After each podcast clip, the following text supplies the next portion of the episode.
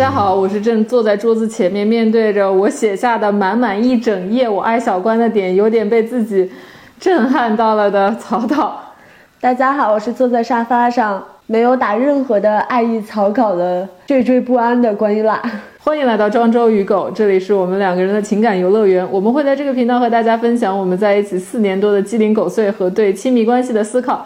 今天这期节目，想必大家也听出来了，就是在聊完我们不爱对方的时刻之后呢，聊一期最爱你的时候，来缓和一下我们俩之间的关系。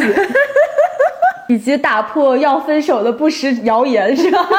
说来也奇怪啊，就是我在录上一期我不爱你的时刻的时候，我坐在桌前苦思冥想，最后列下来三个不太重要的我不爱他的点。小关倒是在手机里面洋洋洒洒 写了可能有十几条吧，但改到今天录这个最爱你的时候，我下笔如有神，一通狂列，一整页都列满了。现在你呢？都在我心里了。你的那些好已经烂熟于心，我甚至都不用就是在笔上写出来。好的，那我们就先来听一听吧，不然由你开始。你开始吧，你写那么多，我怕结不结束你说不完。其实，在说这个呃最爱你的时刻之前呢，我还想说几点我。上次聊不爱你的时刻漏说的一些，这个感觉就是像你吵架没发挥好，就是吵架结束之后你回家苦思冥想了一夜，到底有什么是我当时可以说，但是我还没有说的呢？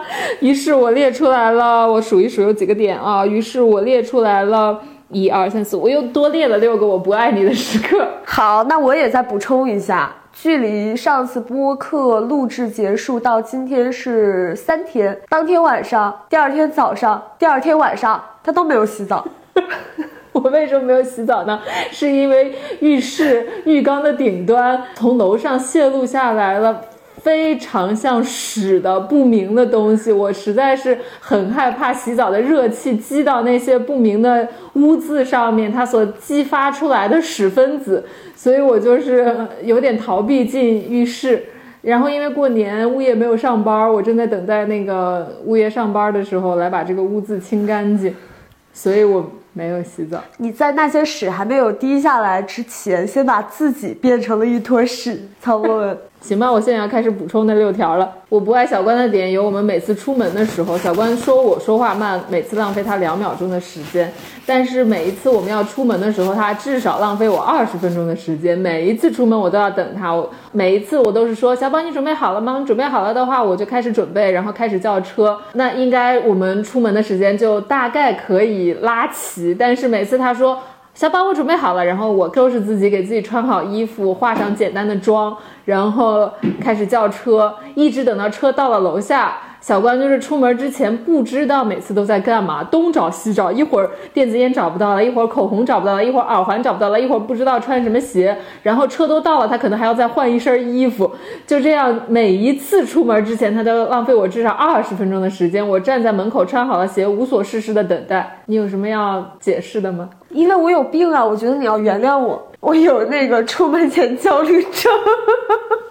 好了，现在我要说第二个点了，就是小关喜欢随手扔东西。每一天醒过来之后，他那边床边的地上都是大团大团的纸团，因为他过敏，他有那个过敏性鼻炎，所以他擤鼻涕的纸都会随手扔在地上。但问题就是垃圾桶就在他的床边，而且每次在厨房的时候也是垃圾桶就在身边，但是他产生的所有垃圾都要扔在台面上随机散落，等待我把它收拾好扔到垃圾桶里。家里每一个目所能及的平面。只要我不收拾，都会有他扔下的纸团、吃掉的零食包装袋儿和一些其他乱七八糟的东西。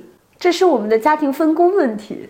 那请问你在卫生这方面的分工都有哪些呢？我负责制造，你负责收尾。第三个就是他指责我不讲卫生，是生活习惯的问题。我这个早上洗澡，他衣服一个月洗一次。在卧室里，所有的脏衣服堆得跟山一样。不，我每次催他洗衣服，他都说：“可是我衣服多啊，我还有干净的衣服呀。”他从新疆回来之后的那个，嗯，行李箱是大概过了三个月之后才收拾干净的。他每次就是穿过的、没穿过的衣服，像山一样堆在他那个打开的大行李三十二寸的大行李箱上，堆在我们的那个空的房间里。对于我来讲，我洗衣服它只是一个体验步骤，它并不是一个真的能够实质的清洁自己的一件事情。我不像你的衣服，就是我衣服咋了？它必须要洗，要不然有异味儿。我 哪里有异味儿？我爱干净，我一星期洗两次衣服，我衣服哪里会有异味儿？而且因为小关，我之前就是是袜子一只都不会丢的人。自从跟小关在一起之后，我的袜子是常年消失。你也因为我的原因，所以有很多新袜子呀。你知道现在咱们装袜子的那个抽屉，因为都是我负责整理这些我们共同会穿的东西。那个抽屉里现在有大概十五只左右配不成对儿的袜子，单个的放在被我放置在这个成对的袜子的旁边。就是我把配对好的袜子都是整整齐齐的放在最容易够到的地方，但我基本上每隔两天打开那个抽屉，都会发现我一条一条理顺放好的，等待有一天发现它的另一半的那些单崩的袜子也会被在抽屉里翻乱，散落在抽屉四处，我再把它归位。我们什么时候进行到下一个环节啊？你等我都说完。你对这个有什么要解释的吗？我全部给你解释的机会。我没有要解释的，我不像有些人就是在那块巧舌如簧，试图掩盖自己脏的。我有你脏，我就是欣然接受你说的一切，我都欣然接受。好，那我还还有三点要说。小关不刷碗，我不刷了，这个不是早已经默认了吗？哎呀妈呀，不行了，我要犯病了啊！再不录这个我的优点，我就要这个因病离席了。简要的说一说剩下的两点吧，就是但凡沾任何一点脏的家务，小关都不做，比如说刷碗、刷马桶、丢厕所里的垃圾袋儿这种，稍微沾一点点脏，他就不肯干，所有的脏活都是我来干。我唯一刷的只有两个东西，你自己和一个是我的，一个是刷我的牙，一个是刷大家的鞋。我还记得当时我们环中国的时候，你那双恶臭的、冒着氯气的臭鞋，这还不够脏吗？什么叫我凡是刷脏东西一点不干？刷鞋这个啊，必须给你 credit。还有我有的时候不爱你的点就是你手机不爱充电，经常要干什么重要的事儿或者要出门了，你就说。哎呀，我手机没电了，然后我们出门第一件事就是先找充电宝给你手机充上电。好，快进吧，快点，快点，我要听爱意了，对对冲一下。我说这些缺点你完全不反驳，让这个就是听起来像我单方面的控诉。是啊，我知道你只是吵架没有发挥好，你有怨气，我理解。那行，进行到下一步哈，最爱最爱你的时刻。嗯，我听听。我最爱你的一大特点就是你不娇气，你不怕苦，不怕累。嗯，不不喊疼。我又想到一个讨厌你的点了，就是你太娇气了。这小手啊，就是被纸划了个口，一滴一滴的小血珠，赶紧要跑过来，小宝小宝，我受伤了，然后还要贴创可贴，还要用双氧水。你慢一点儿，你伤口都要愈合了，你都找不着在哪儿。这是我这个嗯，表达爱意的方式是吧？对对对，好好好。咱还能进行爱的时刻吗？咱们还有互互相爱的时刻吗？我怎么不叫起来？我最佩服你的时候是你跳伞的时候手被伞绳割破的那一次，被伞绳崩到了开伞的时候，因为那个伞有点没叠好。嗯，总之就是伞绳崩到了他的手，然后他虎口处裂了很深很厚的一个口子，他落下来的时候手就一直在往外涌血。那那伤口大概有个三四厘米长，重点是真的挺深的，就是你能看从它翻开的那个口里面看出来，勒进去的可能有个接近一厘米左右。然后他就一点都没喊疼，嗯，教练拿着双氧水还是酒精给你冲伤口的时候，给你包扎的时候，你都没说什么，也没抱怨。然后包完了手，转身又接着去跳了。我就觉得，哇，我的小宝好英勇啊！有让你满足的时候拥有吗？还有就是我第一次发现你不娇气的时候，大概就是我们嗯刚在一起还不到一年，去开车环中国的时候，我们去先是去进藏，然后遇上泥石流绕路，那边就是本来要走三幺八，但是因为三幺八泥石流。被路断了，我们只能绕行三幺七，然后有那么两三天的时间，就在那些不知名的小县城停靠过夜，然后那个县城里面，哪怕是最好的宾馆，都好臭，好臭，好臭，好臭。他们感觉被子是一年没有洗过的，你躺在那个被子里边都不敢动，就是一动就是带着脚臭味儿的热气就会扑面而来，真的从被窝里面扑面而来，感觉你跟十个，啊，刚刚经过军训的男的躺在了同一个被窝里的感觉。但是，嗯，这么苦的环境下面，小关也没有抱怨。而且，因为我们是属于那种旅行不做什么准备的人，我们也没有自己的睡袋、床单什么之类的，就真的是咬牙躺在那么臭的床上过了好几夜。你觉得我很英勇？我觉得你不抱怨的样子很迷人，因为毕竟是我来负责这些。行行程规划啊，什么找找酒店啊，这些就是当时是在拍环中国的视频系列嘛，你其实就是在帮我一起拍，跟我一起经历这些，你也没有抱怨说天哪怎么这么臭这种，因为我知道你的鼻子很灵敏，你最受不了的就是臭气。说到这儿，不得不说小关的鼻子真的是。他的鼻子是我见过对臭气最敏感的鼻子，在生活中承受不了一点不愉悦的气味。我承受的最不愉悦的气味就是在你身上。大家都是人类，谁能二十四小时都不产生任何臭气呢？谁二十四小时都是香的？小宝超级爱我那个时候是不是？超级爱。嗯，包括你记不记得？嗯，环着中国环到一半的时候，就是我们一周年在一起的纪念日，当天就是七夕。然后那天晚上，我们是开着房车，在一个加油站里度过的那个夜晚。所以我们纪念日相当于躺在嗯加油站停在加油站里的房车里面过了一夜，而且因为没接上电还是怎么着，反正我记得好像是没开空调，爆热，很热很热。对，住在房车里真的挺艰苦的，因为国内的房车旅行基地它不是那么完备，很多情况下都很难找水找电，找不到水和电就是条件就很艰苦，要么爆热，要么爆冷。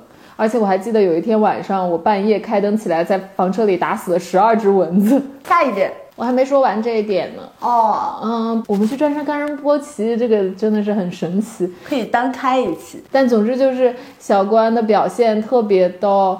又能走又不怕臭，因为我们转山中间住的那个也很臭，然后也没有什么特殊的物质需求，能能吃上泡面就行。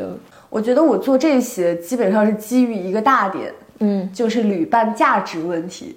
什么意思？就是我做这些的动机有可能是无意识的，但是我脑子里面就会想，我当时又不会开车，嗯。又不认识路，曹不让我下车看一下他倒车的那个情况，我真的就是下车看着那个车，一句话不说，一句话不说。那我的价值在哪里呢？我既然就是在旅行当中给不了大家实用的帮助，那我只能把情绪价值这边拉满。咱们虽然吧，就是没有办法帮忙驾驶，但咱们就是遇到困难了，咱绝对是不多说一句怨言。有道理啊，对吧？很公平，要不然我多讨人厌呀！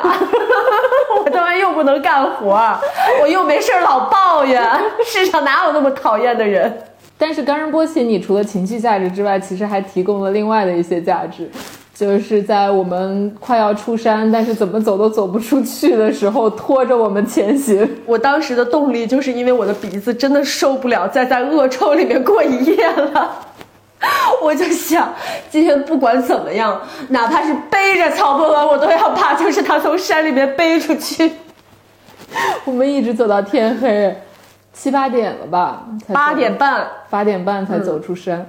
其实当时我们是有一个选项的，就是再过一夜，不是再过一夜，你忘了吗？冈仁波救护车是吧？是可以的，是是可以喊救护车上来拉人的。但是我们一听这个服务要八百块，就觉得算了。一个是觉得丢人，一个是吧，就是我们本来是觉得不至于下山路能有多难走呢？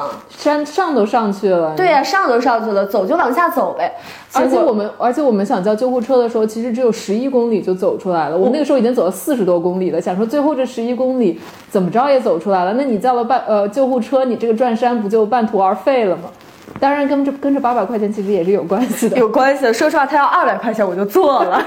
我们其实另一个男性的旅伴有多次提出要坐救护车，他甚至提出这八百块钱可以他出，对，然后我们就是又一身傲骨，我们觉得做出，我说，我们说胶皮蛋，多丢人啊！人问你怎么拽下来的，被救护车拽下来的，结果后来就是肠子都悔青了。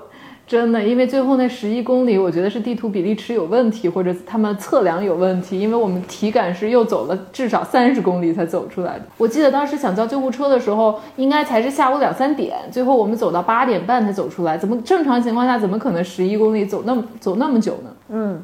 又是下山路，而且后面的路其实挺平的，但它就是转完一个弯儿，还有一个弯儿，过完一个小山头，还有一个小山头，就是永永永恒的像鬼打墙一样的走。然后我们问当地人，就说还有多久才能走出去？当地人就说你们还是找旅店吧。因为咱们那个时候太累了，脚步很拖沓。嗯，我记得有一个镜头是相机架在那个小路的对面，我们三个人就坐在路边休息，左看看右看看，垂头丧气的。然后那条素材很长很长，因为没有人有力气站起来走过这条小路的对面把相机停机。我说了你这么一大条我喜欢的点，该你说我了吧？你再说一点。我很爱你，不追求仪式感的感觉，不管是过生日啊，还是什么节日、纪念日这些，我们都。当平常的一天一样去过，因为我觉得就好像平常的时候已经足够爱过得足够好了，那这些纪念日的时候也没有必要玩什么花了。而且我们都很讲求一个实用性，送礼物不讲求什么我要给你一个什么惊喜啊，或者说好看的美的东西，我们就会很直接的问对方说，那你需要什么？你想要什么？我就给你买什么。我需要的，我想要的，曹波不给我买，因为超出了他的预算。我多体谅你啊！我也说了，就是没有多贵的东西啊。谁像你开口就要大相机？你相机不送，你好歹送个镜头啊，是吧？镜头可以。哎，你今年生日我送你礼物了吗？没有。去年没有。你正好两两两年生日算算一个礼物就可以了，一个相机加一个镜头，可以吧？可以。我爱你，能够发现我这么多的好处。乔波就是我觉得他最大的优点就是人好。结束了，展开讲讲。这两个字含金量多重啊！我说你人好，你这个人的本质好。我知道呀。就是我觉得找伴侣吧，最重要的就是看他这个人底色怎么样，够不够纯净澄澈。曹博文就是一个。底色非常优质的上等的一块玉，我就知道你要说我是一块上等的玉，不知道为什么就是这样。多了说多了，就是其实我觉得都是基于这一点，基本上你所有的好处都是基于这一点。我就只有人好这一条，这听起来怎么像发好人卡呢？嗯，我最喜欢曹博文呢，就是在人好的基础上，是他非常非常乐意分享。比如说，我刚认识的时候，刚认识他的时候，他就会毫无保留的，就是给我介绍他身边的朋友。然后他自己交朋友的习惯也是，呃，变成一个大朋友圈。他不像可能很多人，包括我吧，我也是那种会习惯，就是说这个小朋友圈，那个小朋友圈，然后把朋朋友圈分的很多。然后，但是这些圈层可能不是特别有交集。他是习惯就是让大家全部都认识。然后变成一个大的朋友圈，然后包括他自己身边的一些资源啊，只要他知道这个资源就是适合他的某一个朋友，哪怕这个朋友是新朋友，他也很乐于去介绍、去牵线。我觉得这个聊“我爱你”的时候，这个很容易聊尬耶，就是你你在对方讲的时候不知道该如何接话。为什么会尬呢？就没有你来我往斗嘴的那种感觉。就比如说你表扬我的时候，我接什么话呢？我跟你一起表扬我自己吗？当然了，当然是跟着他一起表扬自己了。那我可真不错。所以我觉得曹博文这一点特别好。我当时也是刚开始接触曹博文的时候，虽然我当时我也不知道自己喜不喜欢女的，但是我愿意试一试的一个重要的原因，就是因为觉得。嗯，他是一个乐于分享的人，然后是一个嗯心里面充满爱，然后也充满很多嗯安全感的人。我可真不错呀，听起来啊，他还有一个好处就是他非常的自信，然后内心足够的强大，这个是能够跟我在一起这么久的一个重中之重的原因。因为我确实，呃，不得不承认，我这边有一些小特质，就是嘴有点碎，然后有点嗯 mean。但这个是我就是跟别人相处一个就是表现亲昵的一种方式。但是其实如果说内心不够坚韧的话，很容易就会被我搞得有点自卑 之类的。我刚跟你在一起的时候真的很受不了，因为你的这个程度实在是，尤其是你现在还变好了一些。我刚跟你在一起的时候，我记得我曾经多次严肃的跟你谈话说。嗯，伴侣在一起是要互相提供好的情绪价值，是要互相夸夸的。你不能什么都要，就是讽刺我、骂我说我猪，说我那个什么之类的。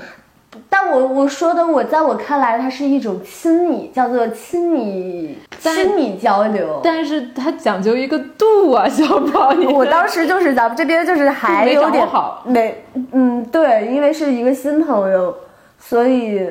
其实我是拿跟老朋友的那个交流方式在跟你交流，可能你这边有点水土不服，太水土不服了。因为我跟不管我的家人还是我的朋友们，我们都是客客气气的夸夸组织。但我其实我我自己会觉得，如果说呃两个人之间只有客气、礼貌、体面，那就代表你俩不熟。我是想跟你熟，所以我才会说那些 我在我看来很亲密，然后但是好像又不是很在意的事情。但我也不知道你在意啊，你是有这个身材焦虑的，我以为你没有呢。那就不说这个喽。不是，但你知道我真的说的时候，就是我不是真的就是想要说我小宝胖不胖什么的，对不对？就是因为我本意我我不在意这个，所以你才会把这个拿出来说。但你不知道我在意，我以为你也不在意。而且你每天，你又不是第一天认识自己，你应该早就已经完全的接受自我了吧？就像我接受自己，呃，牙大、脑子笨，然后又是黑黑之类的这种，像猴子什么的，我早就接受了。但是你接受是一回事儿，天天被别人把这个事拿拿在你脸上摩擦就是另一回事儿，而且还是变着花样的不重复的摩擦。那你现在不也是学会了这个技巧吗？你也经常在我脸上摩擦，确实很好玩，是不是很愉快？曹文觉得前所未有的亲昵，对不对？确实，确实需要一定适应性的。那我接着往下说啦，我爱你的时候，呃，我觉得你的社会化做得很好，就是你什么猫狗社会化 是这意思吗？什么意思啊？就是我觉得你是一个非常有社会性的人。我我有的时候会觉得我的社会性有那么一点不足，就是在嗯跟。有社会属性的外界交往的时候，会稍微有一点点笨拙，但是你出于你一种很强的对人洞察的天分，就是你明白别人在想什么，别人想要什么，所以基于这些观察，基于这些洞察，你就是有极强的社会性。你在跟外界接触的时候，嗯，虽然你你比我小那么多，但是你是比我表现出来更加游刃有余的。是吗？嗯，我怎么没觉得我游刃有余呢？因为我我觉得你是清楚状况的，你不清楚吗？我清楚状况啊，但是还是架不住，我有的时候在一些场合很害怕，很想逃。这个这个无关紧要，就是害不害怕，想不想逃。但是我觉得重点是能了解、能清楚我们当下所处的是什么状况，这点很重要。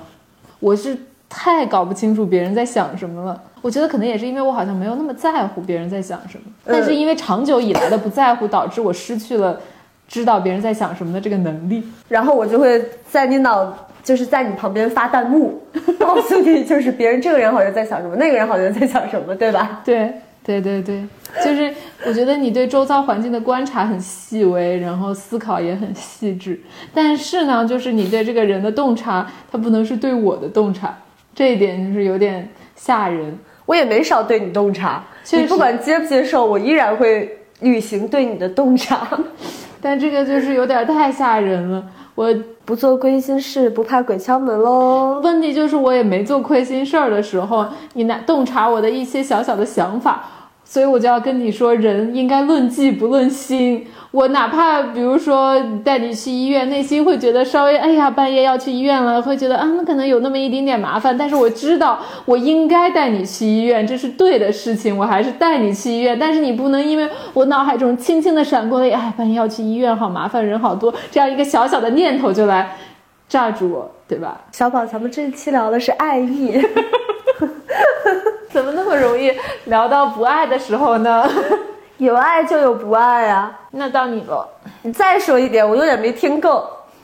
嗯，那这一点跟上一点也是有一点相似的，就是你很会在有一定利益关系的情况下的跟人的相处，就基于你对人性的洞察，你知道应该说什么样的话，而且你把话说的会恰到好处，它既不重，又轻巧，又俏皮，又让人无法拒绝，是吗？我怎么会有这种能力啊？真的吗？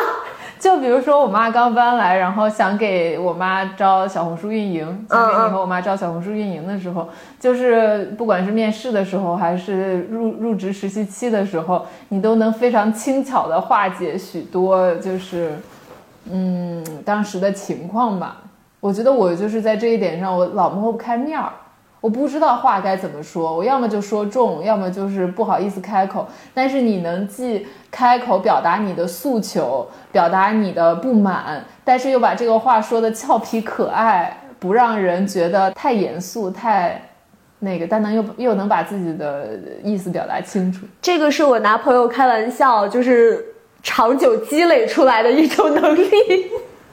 有的时候你想密人家，嗯，你不能就是密的失去朋友吧？你肯定要掌握好这个分寸，长期积攒的一种能力啊。嗯，还有就是你跟人谈判的时候的那种，我有跟人谈判过吗？不是跟人谈判，就是你在想一些条款，因为我觉得我经常是谈判的时候比较软一点的那一个，但是你可以坚持自己的立场。哦，你说打麻将那个是吗？啊，你是说就是平常跟 PR 聊天？是吗？就是一些工作场合下的你的那些谈判的坚坚定的立场哦，我没有想过这个可以定为谈判哎，这其实就是一次次小小的谈判呀。我以为这个就是就是拉锯扯皮之类的，你多做一点还是我多做一点？它本质上是一个就是躲懒行为，我绝对不做超出我份额的那一部分的工作。其实你每每接一个活，你在充当自己经纪人的时候，你都在进行一场微型谈判。我还说呢，我说谈判这个词怎么会跟我挂钩呢？我又没有什么大型的什么收购案什么之类的。我觉得你就反正还是基于你对人性的洞察，所以以及你的懒惰、对钱的不在意，导致你在这些所有的微型谈判里面就游刃有余，有些优势。嗯，可能最重要点还是在于你不在乎有没有这个活。如果他不能让你顺心，你就不接了。你说的我好任性啊！这有可能是我的一个价值排序吧。舒心比挣钱重要，因为挣钱是为了让你舒心。如果你因为这个工作搞得你日子不顺心，那他就没有必要再通过赚钱，然后让钱再让你的生活快乐。就这不就等于多此一举吗？在我看来是这样的。是，这也是我很爱你的一个点，就是没有很爱赚钱。可你。说我的上一个缺点是我不上进，我又得上进，但我又不爱赚钱。我觉得 我说的不上进是你是一个生活态度问题，不是不是说上进就等于要赚钱呀？上进跟赚钱是不挂钩的，上进是让自己成为一个更好的自己，拥有更大的世界，这是跟赚钱是不是完全对等的？我主要说的是你不上进是学英语这件事情吧？学英语这件事情跟赚钱又不挂钩，你的工作也用不上英语。我们一起出去玩。有，而且是大部分情况下不赚钱的玩儿才跟英语挂钩。但我很爱你的一点就是你的这一份赚钱是为了让自己舒心，如果不舒心就不赚这份钱的这个通透，我很喜欢。但有的时候钱的那个足够高，可以保证你一段时间完全的舒心，那个时候也可以稍微不舒心一一转一阵子。对，先把这钱 拿到，主要是还是看钱的多少。嗯，钱给够了可以让我不舒心。当然了，赚钱就应该不舒心。那我接着再说一条吧，这条其实跟上面几条也是有关联的。我很爱你的一个时刻是你记不记得那一次，就是我妈刚搬来没多久的时候，因为一个工作上的事情，我妈误会我了，嗯，然后跑过来跟我哭诉，我妈是真的哭了。然后她不是误会你了，你注意用词，是你说错了话。不是那一次，不是我说错话那一次，哦，那哪次啊？是再往前，再往前有一次，你记得吗？我妈就在这儿哭，然后我站在这儿，然后你你过来帮我解释清楚了，啊是一个沟通失误啊说我妈误解了我的意思，啊然后她跑过来就是，嗯，坐在我对面跟我哭诉，我的解释有点苍白无力，然后我就把求助的目光投向了小关，小关就帮我解释，我不是什么什么什么意思，我其实是什么什么什么意思，然后把我妈劝好了。那个时候好爱你，我觉得你就是 在英雄救美，为我这解困舒围。你猜为什么？为什么？因为你只讲逻辑，只讲逻辑的人是没有办法抚平情绪的。而且我甚至都不知道我妈到底是哪一个精准的点误会了我，但是你知道，你知道我妈是怎么想的，她最在意的点是什么？我不知道。我要回忆一下那件事是什么事来着？但是，一般阿姨就是会让阿姨伤心难过，基本上就那么几点。我不在意她的价值，你不在意她的价值，你挑剔她，觉得她做的不好，不给她肯定，或者我想放手，不想帮她了不。想帮她了，基本上这几点吧，差不多。我跟我妈爆发的最严重的一次，就是我试图把工作的重心往自己的内容上多放一些的时候，我说错了话，让我妈觉得她的努力在我看来不值一提，她的价值。似乎在我这儿什么都不算，然后又联想到一些陈年旧事，然后就说就说 你们姓曹的，你们曹家没一个好东西。这句话听着特别耳熟。因为你妈也会这么对你说。对，你们老官家个个都一个德行，差不多是这样。但我当时确实是说错话了。我当时真的就是只讲逻辑的，我试图用逻辑劝服我妈的，就是同样的经历，我放在我自己身上赚到的钱，可能比放到我妈身上要更多一些。我我其实是想讲通这个逻辑，但是我妈的理解就变成了这个，嗯，她的价值在我这儿看来不值一提。你有的时候讲话还是蛮讨厌的，不得不说。来，我看看到底有，哎呀，这么多点！我一看他笔记本，九点，哎呀，刚讲了五点，你到你讲我了，到你讲我了，你爱我的时刻，说一些不要说大的那些点，说一些具体的时刻呢，某一些时刻呀某一些瞬间，瞬间就是每次我们吵架，我们两个基本上没有冷战过。其实我还蛮擅长冷战的，不好意思啊，没让你发挥出来。让我发挥出来。我觉得是是因为他本身就是比较自信，所以说他的这个自尊也不需要透过一次一次争吵当中是谁先认错这件事情来做出一个判定，这就导致我们每次吵架之后。曹波就是脸皮比较厚，就是都会主动求和。然后后来我就会觉得他其实这是一个非常正确的呃表达爱意的形式，我也就被他感染到。就是所以现在我们吵架基本上是不会超过两个小时。嗯，会想起来，前天晚上他非逼我去洗澡，我说浴室里有屎，我不想洗澡。他说你不洗澡你就别那个什么了，然后就，然后我就说那行，我去另一个房间睡。然后我就我就跑去另一个房间睡了，因为小关过敏嘛，我们很久都没有跟小猫一起睡了。我跑去另一个房间，开着门把小猫都喊到了床上，然后跟小猫一起躺在床上，非常开心又舒适。然后大概过了十五分钟，小关从房间里冲出来，冲到 另一个，冲到我躺的那个房间，然后看到我和女儿甜蜜的依偎在一起，气死！你们三口人一家其乐融融啊，到底惩罚的是谁？明明不洗澡的人就应该受到惩罚。结果我获得了跟女儿睡一晚的权利，小关自然不会让我这样享受了，于是他把没有洗澡的我揪起来，又揪回了床上，所以我最后还是没有洗澡就睡了一夜。你觉得自己占大便宜了是吗？又跟女儿缠绵了一会儿，又又能不洗澡。我觉得我小宝就是嗯，他在表达爱这上面真的很擅长。嗯，我也是跟他在一起以后，我才开始非常习惯的开口说出“我爱你，我爱你”这种事情。之前其实会嫌比较肉麻，就是跟前任不是会特特别这样，就是直接的表达爱。会觉得太过于正式，太过于深刻了。但是跟曹鹏在一起以后，我们可能一天至少要说五十遍“我爱你，我爱你”。你知道他这个话语其实是能够影响人的意识的，就是 经常的说，会真的让双方变得更加相爱。所以我觉得这是很好的一个点。嗯，我有一个习惯，就是每天早上醒了之后，先抱住还没有醒的小关，然后说：“小宝，我好爱你啊。”然后，嗯，亲亲这样。但他经常会嫌我烦。谁睡觉的时候被个一百三十多斤的东西压在身上，不会被嫌烦啊？那你就早点醒啊！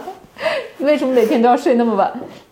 因为我年轻啊，我比你能够就是在白天里面清醒的时间更多呀。不对啊，早上也是白天啊。下一点，小宝。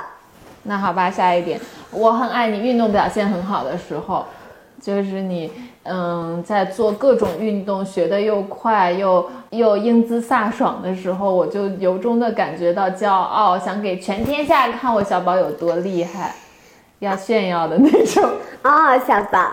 嗯，就比如说你，嗯，你跳伞的时候，我就很想给别人看。哇，我小宝在空中那么厉害，可以飞，可以，嗯，可以学得那么快，刚拿 A 证就能摆造型，然后又考到 A 证很顺利，然后从飞机门往下跳的时候一点都不害怕，还能打着滚的跳下去，真的好厉害！你不像你小宝，我两次学习肩膀都受伤，没有办法继续。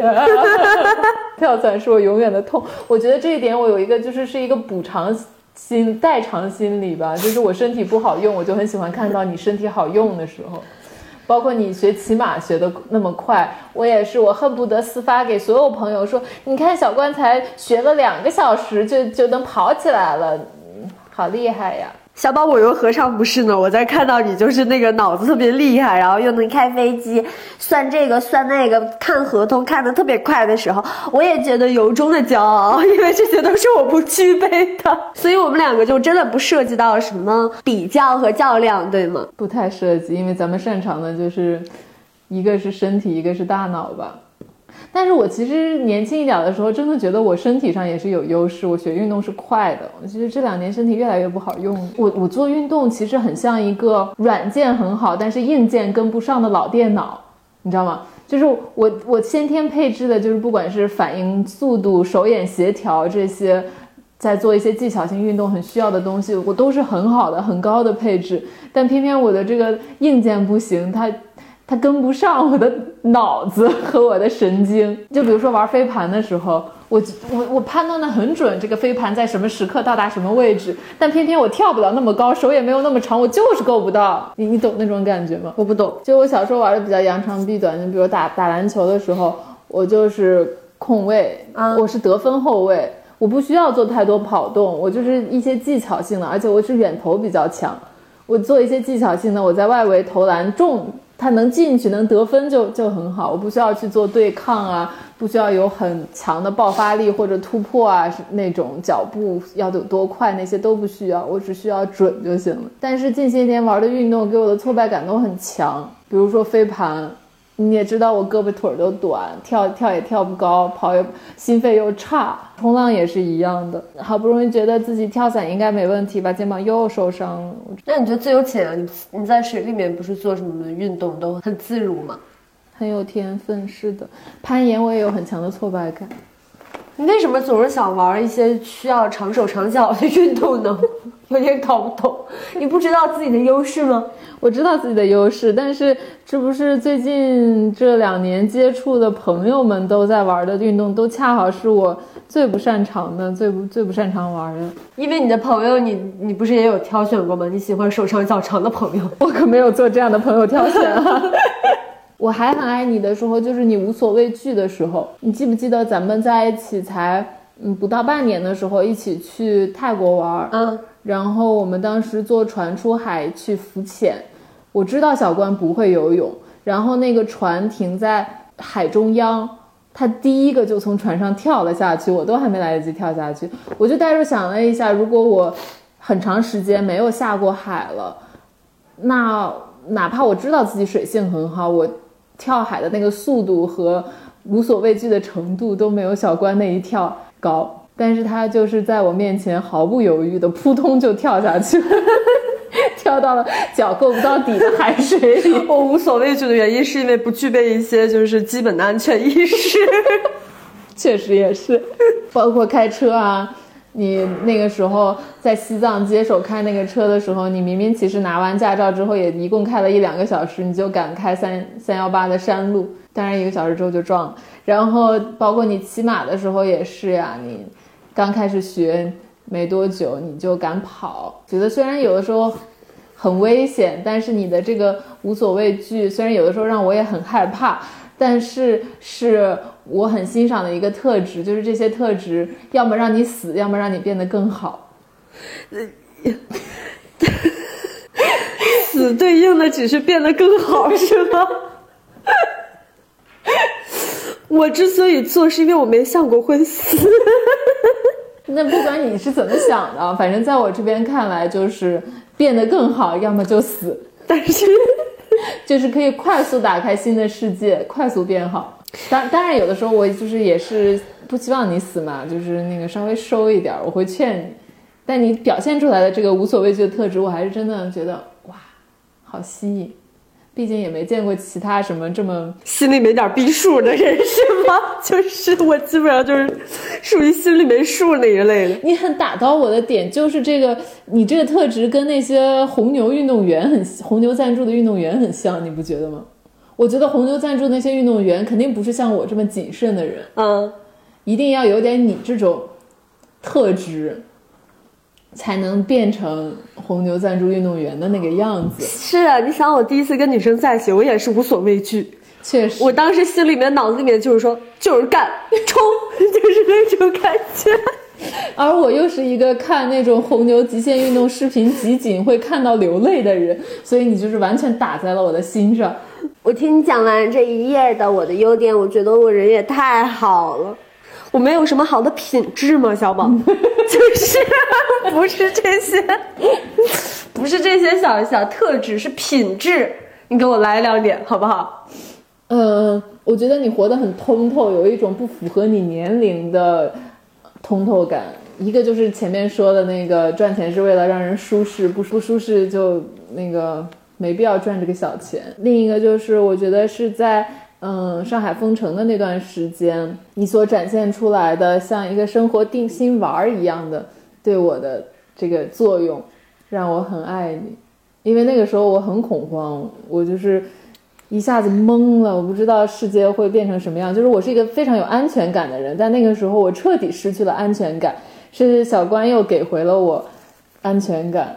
我最恐慌的时候，他跟我说：“小宝，不要害怕失去自由，只要有自行车和书，嗯，我们就会拥有自由。只要爱的人还在身边。”我们的思想啊，还有我们的腿啊，都是自由的。我那个时候就很感动，一下子稍微安心了一点儿。然后想想也是呀，确实，比如说，我觉得自由探索世界对我来说很重要，但其实，嗯，换一种方式探索周围和探索内心、探索书里的世界，也在迫不得已的情况下也是可以的。只要有爱的人在身边，世界就可以很大。你说的好让人感动啊！但我还是想再追问一下，我说的是品质，优秀的品质，没有吗？就像我说你人好之类的。嗯，你很善良啊，谢谢，谢谢你。嗯，你对小动物很善良。对人一般是吧？主要是对人确实是说不出来太多特别好的。对人本身有点冷淡哈。嗯，我不知道，我可能对人类的爱太多了，所以从我自身的角度出发的话，我嗯没有觉得你有特别的爱人类。我不爱人类，我只爱你，小子。你还爱其他挺多的，但是相对还是稍微冷漠一点。确实是一种很理性的。对人类的方式，你没有那么容易喜欢上别人，我觉得。嗯，我觉得这跟你的对人的洞察也是一脉相承的，因为你太容易洞察到别人在想什么。但人其实很多时候想的东西不可能都是那么美好的，所以还是说论迹不论心，别管人家想什么，看做了什么就好。我觉得听你说我这么多点，我稍微有点飘飘然，但感觉也没有什么特别特别好的品质。我讲我小宝全部都是呃人类的优秀的品质。那可是我的这些品质，朋友也可以喜欢呀。他不是很特别的，独属于爱人的那种爱你的时刻，一些对你来说很重要的点。我这些品质，难道朋友就不会喜欢吗？朋友可能不会太喜欢你对人的洞察。嗯，那我想想，我小宝身上我特别喜欢的，我喜欢你死皮赖脸的样子。真的，嗯，为什么？因为我觉得他还是具备一些就是这种厚颜无耻的美感的，你知道他 这个其实。你的表现形式让人很讨喜，就是可爱的、撒娇的、厚颜无耻。嗯，我觉得有很多事情啊，我们在生活当中遇到的一些摩擦，如果说换一个人，换一个人的话，嗯，那他就换了一种就是表达方式嘛，嗯，很多东西都是过不去的。但是我小宝他就能够通过他这个，呃，可爱型、厚颜无耻。的特质，然后让我就是稍微能化解一些我们之间的矛盾，这个是曹博文独家具备的。我还很喜欢我小宝安抚我的时候，就是他总是会说一些很给人打气的话。我们一定会中彩票的，我有这个预感。他经常说，大概频率是两天一次。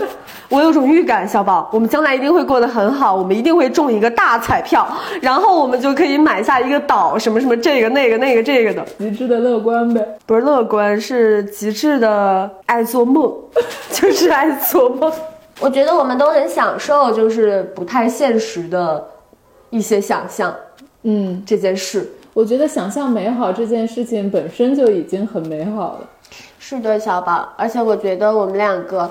嗯，在一起以后，想象美好的时刻更频繁了，嗯，经常会陷入一些臆想。关键他这样的频率，就是说每天都就是说这个要中彩票，能中大奖。他从来没有买过一张彩票啊，就是声响。我们两个甚至还有为就是说中彩票这件事情中出来的钱怎么花而产生了争吵。他们俩听起来像两个神经病。现在，那我说最后一个我列出来的我很喜欢你的点吧。啊，就是你学习能力很强，除了英语是吧？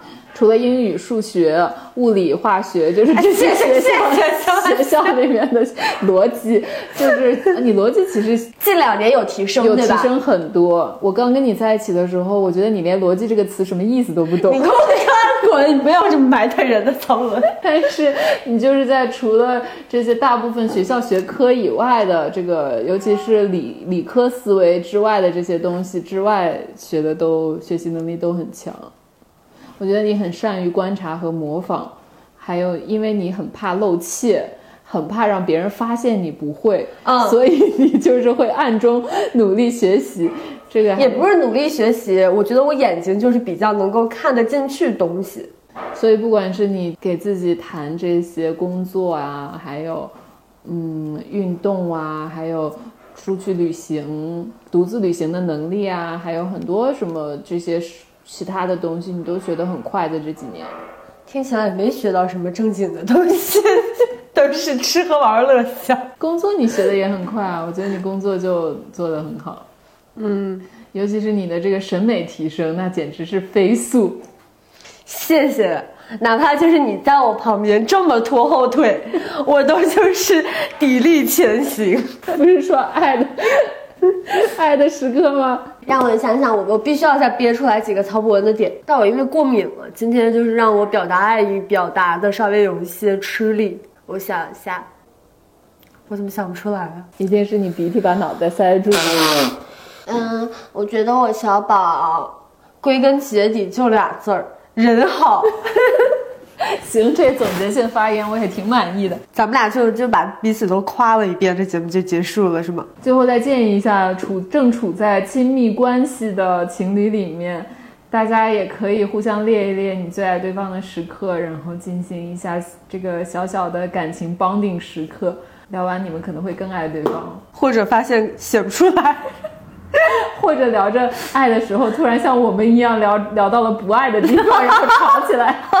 我我少说了一个我很爱你的点，这个也是我做的很好的点。嗯我觉得我们俩所有的沟通都很坦诚，而且很爱沟通。一旦出现问题，就是要当场立刻坦诚的沟通好，我们都是怎么想的，把这问题解决，嗯，不拖。我觉得这是我们的情感关系里面很重要的一点。而且就是基本上是，嗯、情绪抒发完了，人就好了，人就好了，就是他还是很治病的。切记把所有的不满都憋在心里，因为他会在心中发酵。本来只是三分的不满，自己憋在心里，可能会发酵成六分、七分、八分。嗯然后当你就是发泄出来这个六分、七分、八分不满的时候，对方又会觉得我哪里给过你这么大的委屈啊？明明就是两分、三分的小事儿，你要夸张成这样，其实我觉得。说实，话，阿姨有这个问题，嗯，对吧？对。他可能就是本来都是小事儿，你及时说出来，大家互相解释一下就没事儿。他要自己在心里反复的想，嗯，然后在心里把你的话继续升级，嗯，成更更让他生气的方式，嗯，我是觉得就是你有你心里面有多少情绪，你就去表达多少不满，嗯，就是这样，对方也能够更直接的感受到他看来无关痛痒的行为到底让对方有多不满。嗯，其实他就会自己心里面就会想，那我还想不想要让他就是舒适一点呀？然后他的这个不满有没有让我就是想去改？嗯，想去稍微调整一下自己的这个一些可优化的行为。嗯，其实我们两个平常吐槽对方的那些点，因为就是都是开着玩笑，然后也确实无关痛痒，所以大家都不会说想办法改变。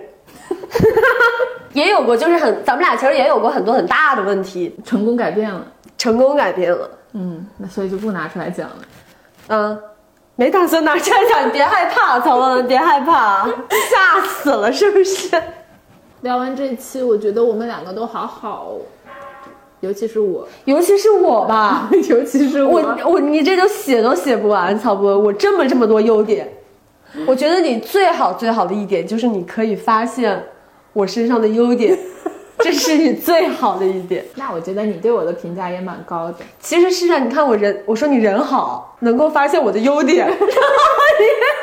我觉得曹博文的好，真的就是曹博文人的品质本身好，不是对你有什么爱情滤镜，对不对？应该不是，我说的应该是客观的。我觉得蛮客观的。咱们这边啊，做人确实是做的挺好的。那我们就这期聊到这儿吧，我觉得也互相表扬的差不多了。再听下去，那个听众可能会觉得你们多少有点演绎、胡编乱造的这个成分多少有。点臭屁。但是我觉得爱人就是这个样子的，他的缺点和他的优点都会让你觉得缺点也没有那么讨厌，但是那些小的优点、小的特质就是那么招人可爱，对吗？是的呀，但我有的时候还是会很烦你的那些不出门的，嗯，乱丢垃圾的、不洗碗的时刻。但你以，为我不烦你吗？但是那麻烦你回听上一期。但是这些我烦的时刻，它很快就过去了，而且就像上一期说的，会很容易遗忘，导致我录那期的时候都没想起来。在生活中，只有在录完了，然后生活中这些遭遇到的时刻想想起来，然后赶紧在手机上记下来。小宝，你爱我的时刻也是有那个什么的，对吧？高峰低谷。肯定有啊，我觉得情感都是有波动的。你最爱我的时候，超级无敌爱我的时候，就是你罗列的这些点发生的时候，对吗？是的，那你爱我的时候呢？因为你罗列的这些点，好像它不存在于某些具体的时刻，它是一个大范围的大致的东西。我看人一般不看具体的事儿，我看这个人本质，我看他的人品 X 光。